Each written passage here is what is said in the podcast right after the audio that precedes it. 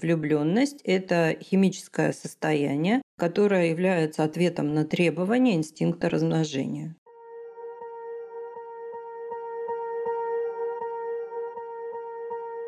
Всем привет! С вами подкаст «Не психуй». Автор контента подкаста – врач-психотерапевт Единого реестра психотерапевтов Европы Марина Витальевна Лазовская. Вы слушаете четвертый сезон нашего подкаста с новым форматом – аудиокнига – в каждом эпизоде Марина Витальевна и я, соведущая Дарья Лазовская, читаем кейсы, ситуации из рубрики «На приеме» в виде маленьких пьес, комментируем проблемные места и отвечаем на вопросы слушателей. Скорее подписывайтесь на источник опыта и пользы. Новая глава «Отношения, претензии и ультиматумы» в регистре равный-равный, то есть я-я, партнеры, супруги и друзья. Как это связано с эгоцентризмом и алгоритм «Осознание меняет все», плюс готовая инструкция, как исправить старое на хорошее. Истории жизни самые интересные, особенно те, где проблему удалось решить. Пример вынесенных персонажей помогает увидеть собственные трудные места в новом свете и тут же применить новый опыт в спокойной обстановке под наши голоса. алгоритмы универсальны и работают для всех. Запись подкаста ведется во время живой трансляции, и вы сами можете поучаствовать в его создании – Ждем вас на интерактивное шоу каждую среду в 10.00 по московскому времени в нашем телеграм-канале «Не психуй». Активная ссылка в описании выпуска. Я ушла. Суп в холодильнике, картофель в мундире, игла в яйце, земля в иллюминаторе. Уходя, уходи. Почему ожидание и реальность постоянно находят причины для конфликтов на приеме?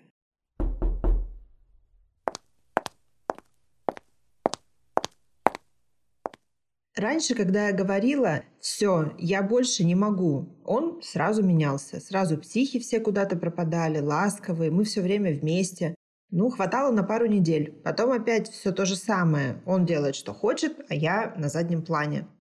У меня есть точный барометр его отношения ко мне. Если он меня во сне обнимает, значит мы на светлой стороне. Если нет, все, опять надо бороться за внимание. Я вас правильно поняла? Вы вместе четвертый год, но не женаты, да? Да, но вот так стало где-то с год. Невнимательность, эгоистичность, даже холодность. По-хорошему не понимает, пригрожу уйти. Ну, я уже рассказала. А вы изначально договорились об отношениях без женитьбы? Он был готов сразу на мне жениться. Скажем так, он был по уши влюблен. А я... Выпейте воды. Вот, возьмите платки. Все хорошо. Все нормально. Видимо, пришла пора выйти какой-то старой занозе. Просто расскажите, что сможете. Я была замужем два года. Это была ошибка, студенческий брак. Мы постоянно скандалили, устали друг от друга, но никто из нас не решался сделать первый шаг, и жили мы, ну, как сокамерники, что ли. И тут он. Банально, но в фитнес-зале познакомились. С моей стороны ничего такого, ну флиртует парень, ну приятно. Он знал, что я замужем. Вообще, мне кажется, что он специально все так подстраивал, чтобы муж увидел нас вместе. Но не буду все рассказывать, турнирных боев за меня не было. Муж воспользовался ситуацией, и мы развелись. Я сразу, без паузы, перешла в другие отношения. Тимур приехал, сам собрал мои вещи и меня прихватил. Вот примерно так я себя и чувствую, как вещь. А я правильно поняла, что у вас к Тимуру не было умопромрачительной страсти? Да я ничего не успела понять. Вот я в депрессии несчастная жена одного, вот я девушка другого. Чувство, ну, знаете, вот он когда внимательный, мне с ним очень хорошо, так здорово, прям летать хочется. Но когда внимания нет или мало, я как будто бы сразу вяну. Мне подруга однажды сказала, «Ты слишком зависишь от их внимания. Ты же не герань. Поливай себя сама, займись чем-нибудь». Но ей легко говорить, у нее такой характер. Что-то пошло не так, адью, переступила и пошла дальше. Кстати, это она меня научила. Скажи, что уходишь, и посмотри, что будет. И сколько раз вы воспользовались советом? Пару раз, может быть, три. Один раз по-настоящему уходила. Он меня вернул, целое шоу устроил. Договорился с эвакуаторщиком, убрал мою старую машину, на ее место поставил новую с бантом на крыше. Ну вот сейчас что-то не торопится. Ну типа позвонил, с тобой все в порядке, ты здорова. И все. Надо же, как романтично он вас вернул. Ну кто тут смог бы устоять? А дальше, э, подождите секундочку, помните сказку «Волки-волки»? Мальчик-пастух, чтобы привлечь внимание, прибегал в деревню с криком «Волки!», все бежали за ним, но никаких волков не было, а когда волки на самом деле напали на стадо, ему уже никто не поверил. Похоже? В смысле? То есть он больше не верит, что я серьезно, или не хочет возвращать? Я не знаю, что думать. А чего бы вы хотели? Чтобы он вас опять вернул по старой схеме или, может быть, чего-то другого? Я хочу, чтобы он был более внимательным ко мне. Он же может, когда хочет. Вот и пусть покажет, что я ему дорога. Но смотрите, он же вас уже возвращал, показывал, что вы ему нужны. Но дальше опять все шло не так, как вам хотелось. Отношения – это не игра не ворота, это командный вид спорта. Вот именно. Почему только я должна что-то делать с нашими отношениями? Ему все достается просто так? А, а вы что-то делали, кроме того, что уходили? Конечно. Я ему говорила, что меня так не устраивает, объясняла, как я хочу. Спрашивала, почему он не может быть все время внимательным, примеры приводила. Вот, видишь, ты же можешь, если хочешь. Ну, действительно же может, если хочет. Много чего говорила. Ну, это хорошо, что вы не молчали. А сейчас давайте посмотрим повнимательней. Не было ли это больше похоже на требования и претензии? Мужчины, даже самые покладистые, в большинстве случаев реагируют на это совсем не так, как мы ожидаем. Им легче уйти совсем или уйти в себя, чем стараться понять чувства, которые мы и сами-то не очень понимаем. Под шквалом претензий можно только защищаться или нападать в ответ. Вот ваш первый брак был... Ну да, я и сама уже думала. Муж мне спуска не давал, я ему слово, он мне два. Ну вот видите, не работает. Тимур же не ваш подчиненный и не слуга, чтобы немедленно все исправить, измениться и делать только так, как хотите вы. У него тоже есть свои привычки, предпочтения. Я была уверена, что во всем виновата окажусь я. Почему вы были уверены? Я еще когда была замужем, э, посетила двух психологов. Они говорили другое, ну, не то, что вы сейчас, но вывод я сделала тот же самый, что я сама виновата. Ну, я не сказала, что вы виноваты. Никто не виноват. Просто повторяется ошибка, потому что ее не исправляют. Если бы вам сказали, что кто-то не первый и не второй раз ломает ключи в замке, потому что это не те ключи, что бы вы сказали? Ну, что этот человек идиот? Я... я вас поняла. Но я не понимаю, где я делаю ошибку. Я же хочу, чтобы нам, не только мне, стало хорошо. Хорошо, но по вашей версии, верно? Мы хотим, чтобы нам было хорошо и точно знаем, что должен или наоборот не должен делать другой. Но фактически жителя Марса заставляем жить по правилам жителя планеты Венера. Хорошие отношения – это не борьба кто кого, скорее коллаж – совмещение двух разных картин мира, чтобы получилась одна и красивая. Поэтому это трудно, от слова «труд». Хорошие отношения как парное катание. Теряем, восстанавливаем баланс равновесия. Зато катаемся, получаем удовольствие друг от друга, становимся ближе и вместе развиваемся. И что же, ничего уже не исправить, я не смогу его вернуть? Я думаю, сначала надо решить, на самом деле вы хотите отношения с этим человеком, но другие. Или вы просто хотите, чтобы кто-то вас оберегал, заботился, посвящал свою жизнь вам, исполнял все ваши желания. Я хочу второе, но я вас поняла. Надо не сидеть и ждать от него, а самой что-то для себя делать. Ну реально, я же не герань. Замечательно. Вы все правильно поняли, а значит первый шаг сделан мы с вами можем разработать алгоритм, что делать дальше.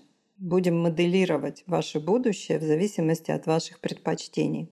Вы сделаете первые шаги, алгоритм сам начнет вас вести, показывать, куда двигаться дальше. Помните сказку про волшебный клубочек? Потянули за нитку, поняли ошибки и завершили круг повторов. Мы выходим из дремучего леса и открываются новые перспективы. Подумайте, все взвесьте, начнем, когда будете готовы. Мне страшно, но я очень хочу попробовать. Замечательно. Значит, и второй шаг вы уже сделали. У этой девушки все продолжилось замечательно. Мы сделали хорошую работу, она сошла с карусели болезненных отношений, а в шипастой кожуре «мне все должны» оказался большой талант дарить радость и делать других счастливыми. Но ни она, ни мир об этом бы не узнали, если бы... Ну, теперь вы все знаете сами. Сейчас у меня большое желание дать список статей, где мы разбирали эгоцентризм и инфантилизм, от которых страдаем мы сами и болеют наши отношения. Но рояль в кустах уже стоит. В статью вшита подборка статей о болезнях отношений и ссылка на плейлист сериал «Я и мое эго». Это он, тот самый волшебный клубочек, с которого нужно начинать изучение себя, чтобы найти выход из пеленок инфантилизма и расстаться с подгузниками эгоцентризма. Целая связка ключей, алгоритмов для сложных замков отношений лежит и ждет вас в статье «Лучше жить со строптивой женщиной, чем со скучной». Таких, правда, иногда душат, зато никогда не бросают. Ссылка на статью тоже есть. Это вишенка на торте. Очень красивая доходчивая метафора о том, что такое влюбленность, на чем основывается успех отношений, почему мы все хороши и можем быть даже счастливыми, но каждый по-своему. Почему, если хочешь хорошие отношения, нужно переходить к совмещению граней кристаллов личностей, а не царапать ими друг друга, проверяя на прочность. Теперь у вас есть минимум три варианта, как начать лечить отношения. Все проблемы от незнания себя. Исследователи современной эпохи говорят одно и то же. Сейчас самая надежная инвестиция, чем стоит заниматься, это изучать и узнавать себя. Быстро адаптироваться, гибко приспосабливаться к скорости изменения реальности. Бояться нечего, кроме своего страха. А страх преодолевается только в действиях. Вера в себя – это глагол. Хотите узнать, как это делаем мы и почему все, кто попробовал, уже изменили жизнь, надо просто кликнуть ссылку. Берегите себя. Магазин возможностей – это подборка курсов школы самосоздания, инструментов на научной основе с учетом знания и понимания алгоритмов жизни. Каждый курс – устойчивая инвестиция в изменчивом мире. Они не портятся и не устаревают. Курсы и инструменты качественны, эффективны, уникальны и долговечны. Они проверены на практике и показывают высокие результаты. А еще адаптируются под владельца и развиваются вместе с ним. Выбирайте курс, пользуйтесь возможностями, живите лучше. Активная ссылка в описании выпуска. А я, кстати, Марина Витальевна, недавно узнала такое новое понятие – гостинг. Это от английского слова ghost – привидение. Понятие нового формата связано с тем, что много людей ищут отношения на сайтах знакомств. Гостинг – это когда человек после общения просто пропадает. Ни пока, ни объяснения, ничего. И вот в новой этике обсуждают, насколько гостинг правомерен. И пришли к выводу, что если не было там личных встреч, то гостинг это окей. То есть исчезнуть без объяснения. Вот э, вы сталкивались с таким понятием? Кто с ним не сталкивался-то? Просто раньше не было названий этому. Я думаю, что если человек в молодости, ну и в другом возрасте был активный в плане общения, отношений, напоминаю, что это наша базовая потребность, то есть генетически закрепленный алгоритм иметь общение и отношения, то наверняка сталкивался с таким вот явлением. Я просто, ну вот в субботу появится фильм на кинотерапии, не хочется сильно спойлерить, чтобы это был феерия осознаний. Но вот я была сама в таком легком шоке от этого ситкома. Казалось бы, боже мой, ситком, ну что там может быть? Ну вот люди гениальные делают даже ситкомы гениальными. И там, не знаю, это выдумка или нет, там якобы герои фильма пользовались какой-то сетью вот знакомств, где все анонимно, то есть там нет фотографий, там нет описаний никаких, то есть там нет возраста, ничего, только вот понятно, что пол вот это мужчина, вот это женщина. И люди начинают общаться на интеллектуально-эмоциональном уровне, то есть реально качают друг другу эмоциональный интеллект. И потрясающим приходит это все совершенно результатом. И когда они все-таки решают, ну там по желанию, они потом могут друг другу назначить встречу. И вот э, когда они встречаются, у них просто шок. Потому что когда мы создаем вот эту эмоционально-интеллектуальную витрину, и особенно если поменять слова местами, интеллектуально-эмоциональную витрину, то за ней может скрываться либо наша действительно вот сущность, которую мы боимся в неанонимном варианте представить, либо там скрывается какая-то лютая дичь, которая, собственно, является еще одной защитной стратегией этого человека. Поэтому гостинг, я думаю, что это вещь, которая уже не требует нашей оценки, осуждения или одобрения. Ведь все отвечает потребностям людей. Значит, есть потребность в этом. Раньше гостинг был такой. Вышел в закат и не вернулся. Всплыл через 20 лет. Да, и тоже есть этому много художественных подтверждений. А, я вот перед тем, как мы с вами начали читать нашу пьесу, говорила о том, что тоже вот по синхронизации мне сейчас пришло несколько таких ситуаций про проработку претензий. Ну, я это знала, в принципе, и так, но тут для меня стало еще более понятно, что все алгоритмы, о которых мы говорим, они работают не только в отношениях там, с партнером, с человеком, с которым у нас семья или отношения похожие на семью. И с друзьями, и через детей тоже иногда можно вот эти все вещи прокачать и проработать. А легко ли это? Вообще нет. Это очень трудно. И, видимо, потому что сейчас это с нескольких сторон, я вот э, хочу задать, Марина Витальевна, вам вопрос. Почему же возникают претензии? Претензии кого к кому? Претензии в формате равный-равный. Ну, то есть любой уровень равный-равный. Любой уровень равный-равный, да. Хорошо. У нас есть три уровня равный-равный. Это я и я, я и мое эго, если уточнить. Я и партнер, и я и друг. Все остальные уровни, родители и дети, там уже отношения не равны-равны, а старший-младший. Претензии возникают потому, что каждый из нас несет в себе некую такую эгоцентричную модель мира. Ну, то есть наши убеждения, верования, привычки, рефлексы, предрассудки даже, загоны, которые нам дороже всего на свете, они вот являются тем полем для битвы, на котором при окончании химической гормональной стадии под названием влюбленность начинаются вот эти ресталища под знаменами «моё лучше, чем твое». Моя привычка сморкаться лучше, чем твоя привычка сморкаться. Ну, банально, но факт, да. И вот таким образом люди бьются, доказывают друг другу недоказуемое, потому что они вот, я почему очень прям рекомендую прочитать эту статью, вот, которая вшита, как лучше иметь дело с женщиной. Ну, в общем, я ее уже озвучила, откройте статью, увидите. Потому что я там вот как раз представила вот эту метафору, что такое личность вообще каждого из нас. Это такой многогранник. И когда мы по воле генетических инстинктов, э, генетических программ, обусловленных инстинктом размножения, входим в гормональную стадию влюбленности, влетаем в слияние, где у нас вообще нет никаких различий, мы полностью подходим друг к другу, это всего лишь одна из наших граней, причем она химически обусловлена, еще раз подчеркиваю. Влюбленность – это химическое состояние, которое является ответом на требования инстинкта размножения. Ну, извините, никакой патетики, никакой романтики, банально, но факт. И э, когда начинают отзываться эндорфины, потому что никто не может жить долго в состоянии вот этого эндорфинового прихода, постепенно организм начинает отзывать гормоны и начинают, вот, что называется, открываться другие грани. И начинается борьба.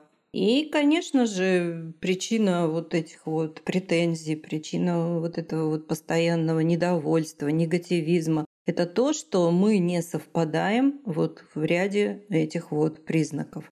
И почему-то, ну это от невежества, конечно, все, нас же этому не учат. Никто не думает, что этот человек, вот он еще до момента знакомства, до того, как химия сработала, он был вообще неизвестен. Он был пришельцем с другой галактики. Каким образом мы вообще с ним можем совпадать? Чудо, что мы с ним совпадаем хотя бы вот в том, что, не знаю, в каких-то там бытовых мелочах или, может быть, э, в каких-то таких морально-этических аспектах. Это чудо, это самый настоящий подарок.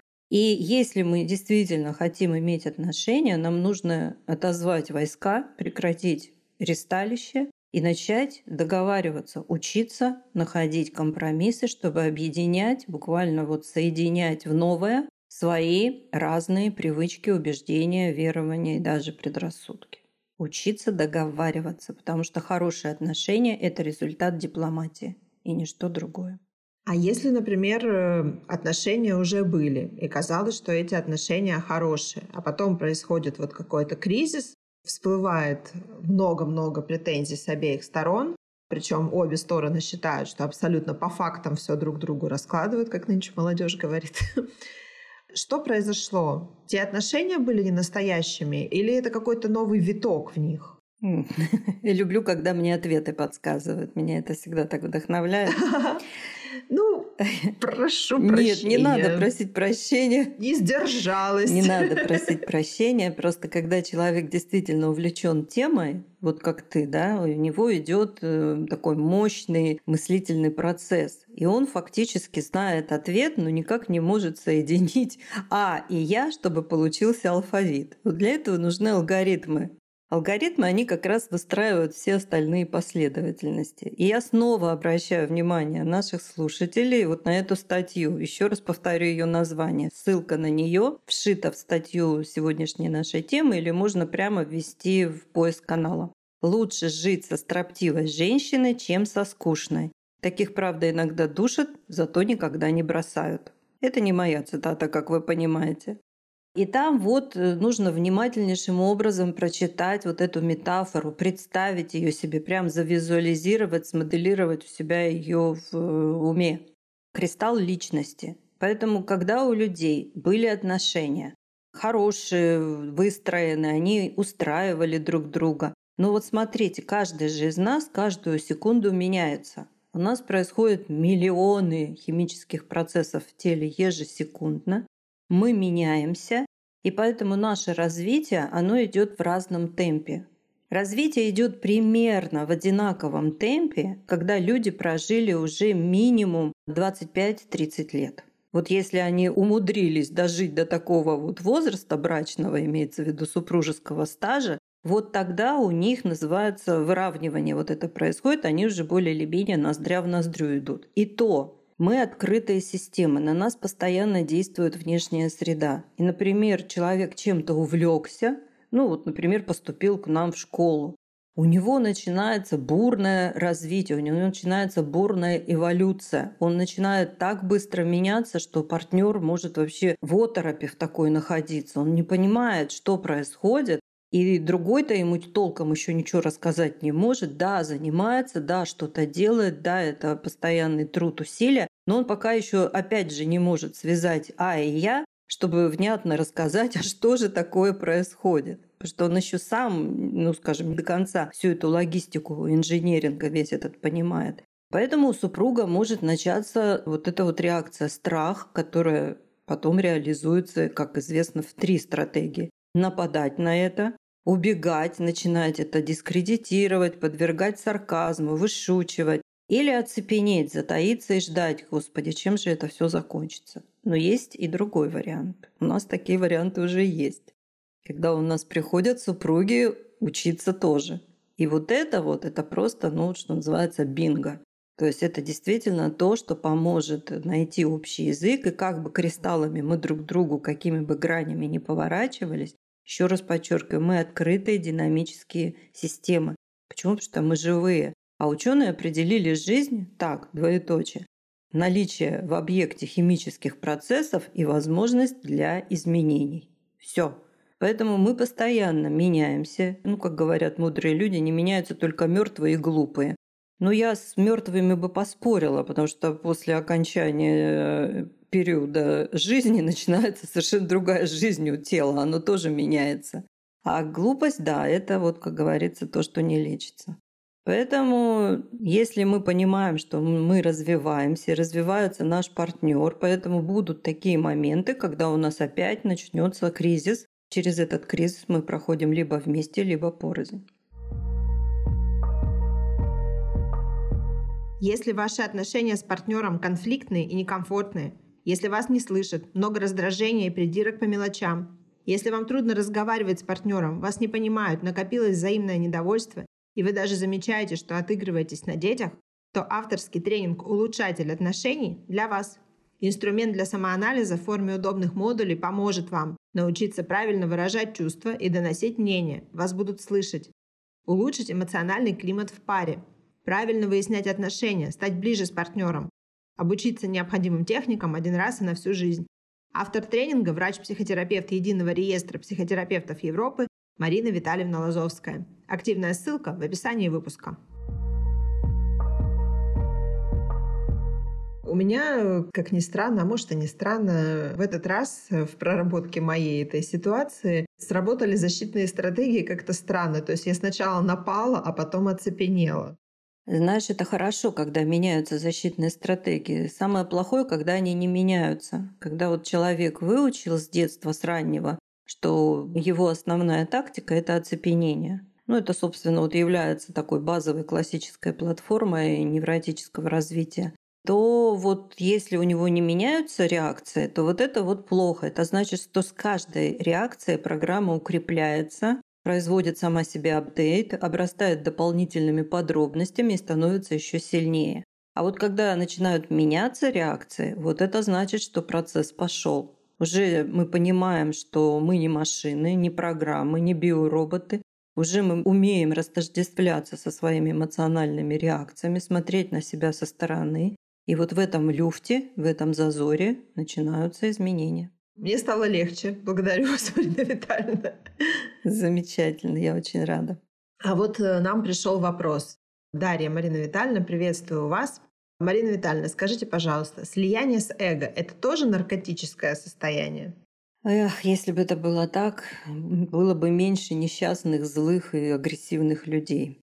Это слияние, которое нами не осознается. Почему? Потому что если бы нас учили осознавать себя, вот как нас учат в детстве, ну, например, там лепить, рисовать, азбуки, счету, нас же этому не учат. Поэтому все программы, которые мы нарабатываем в течение жизни, ну, если брать там ребенка, начиная с возраста детей, это рефлексы, инстинкты выживания генетически закрепленные, привычки наши любимые, паттерны поведенческие, повторяющиеся элементы каких-то реакций. Мы с ними входим в слияние, принимаем их за себя. Вот у нас каждый курс, каждый год, подчеркиваю, начинает с того, что смотрит сериал «Я и мое эго». Почему? Потому что это база. Он не просто так у нас бестселлер. Потому что это база научиться осознавать себя и отделять себя от своих вот всего того, что я перечислила. Ну, буквально. У меня есть тело, но я это не только мое тело. Поэтому если мое тело хочет есть, а у меня нет еды, я уговорю себя потерпеть и начну искать еду. У меня есть чувство, но я – это не только мое чувство. Если я сейчас разозлилась, хочу на кого-то напасть, я отделяю себя от этого чувства и понимаю, что для этого есть причина какая-то. Но это не значит, что я должна реализовывать эти чувства и эмоции, выливая их на себя или других людей. И у меня есть эго. Это программы защиты. Если хотите сделать такую якорную сцепку, что такое эго, запомните защита. Все эго-программы – это программы защиты. Это то, как мы с раннего детства научили защищать свою психику от боли, страха и одиночества. Поэтому у меня есть эго. Это просто одна из перечня моих программ. Но я – это не мое эго. И поэтому, если я умею отделять от себя вот эти все привычные программы, значит, у меня есть возможность научиться управлять собой. Если я не отделяю и нахожусь с ними в слиянии, не осознаю этого, значит, эти программы управляют мной, потому что это алгоритм. То, что я осознаю, тем могу управлять, что не осознаю, то управляет мной. Мы все время говорим, что осознание меняет все. Да, только нужно понимать, что после осознания нужно осознание закрепить действием. Нас меняют только действия. Но действие, чтобы понять, какое нужно применить действие, нужно осознать, а что же со мной происходит, что я делаю не так, чтобы изменить способ своей деятельности. И тут средом еще один алгоритм. На один шаг всегда есть силы, поэтому нужно просто этот шаг сделать. Так вот о том и речь, что если поставить себе намерение, ну давайте даже назовем это цель, потому что это правильное употребление слова цель в обретении своей целостности, то есть собирать себя из разных вот этих разрозненных кусочков. Если поставить себе цель, научиться собой управлять, то нужно понимать, что за этим должны стоять систематические действия. Как сказал один прекрасный психолог, сказал, что если бы книги и лекции работали, то все бы уже были богаты и с кубиками на животе. Это не работает. Вернее, работает на 5%. Вот есть такая пирамида, как нами усваивается материал. Если мы слушаем лекцию 5%, если мы читаем 10%, если мы аудиовизуализируем, то есть слушаем, вот то, что сейчас делают наши слушатели, 20%. Если мы видим какую-то демонстрацию, 30%. Если мы обсуждаем это в группе, 50%. Если мы начинаем практиковать, конкретно практиковать то, что узнали, 75%. И вишенка на торте, обучая других, то есть непосредственная передача и применение знаний 90%. Представили? Если вы реально хотите преуспеть, то вот пассивность, она не даст ничего. Ну, 5%, ну, максимум 10%. А вот если вы нас, вот знаете, важно, да, насмотренность, наслушанность, начитанность. Вот мы нашим студентам постоянно это напоминаем. Каждый день смотрите, слушайте, читайте что-нибудь в контексте того, чему вы учитесь. И ваш уровень вот этой насмотренности, начитанности и наслушанности, он будет возрастать в геометрической прогрессии. Вы даже не заметите, как это произойдет, когда вы начнете мыслить алгоритмами. У вас выстроится вот этот внутренний инженеринг, и вы уже просто видите какую-то ситуацию. О, а это вот этот алгоритм. Что сделать? А вот это сделать. Все настолько легче становится жить, да, даже в такое время, в которое мы сейчас попали, намного легче станет все это проживать и строить свое будущее. Марина Витальевна, благодарю вас за то, что вы сегодня так здорово и такими разными подходами помогли и лично мне, и я думаю, что и нашим слушателям разобраться в теме претензий в отношениях уровня равный-равный. Замечательно. Я рада, Даша, что ты попала в затригеренном состоянии на эту тему. И теперь знаешь, что делать. И я верю, что разумность твоя, интуиция помогут тебе сделать все как надо, пройти и этот кризис тоже. Благодарю вас, Марина Витальевна. Друзья, спасибо вам, что были сегодня с нами, за то, что вы с нами каждую среду. Приходите всегда. Ждем вас также в пятницу на проект «Мы родители. Миссия выполнима». Вас ждет трансляция, новый эпизод подкаста, статья и открытый чат для ваших вопросов. Помните, что нас самих у нас никто не может отнять. Поэтому мы можем для себя сделать что-то новое, хорошее, полезное и этим обрадовать наших близких. До новых встреч. Всем до свидания. До свидания. Хотите задать вопрос? Пишите продюсеру проекта, мне. Контакты в описании выпуска. Подписывайтесь на нас на ваших любимых подкаст-платформах, ставьте реакции, добавляйте в избранное, чтобы первыми получать новости о самых свежих эпизодах подкаста.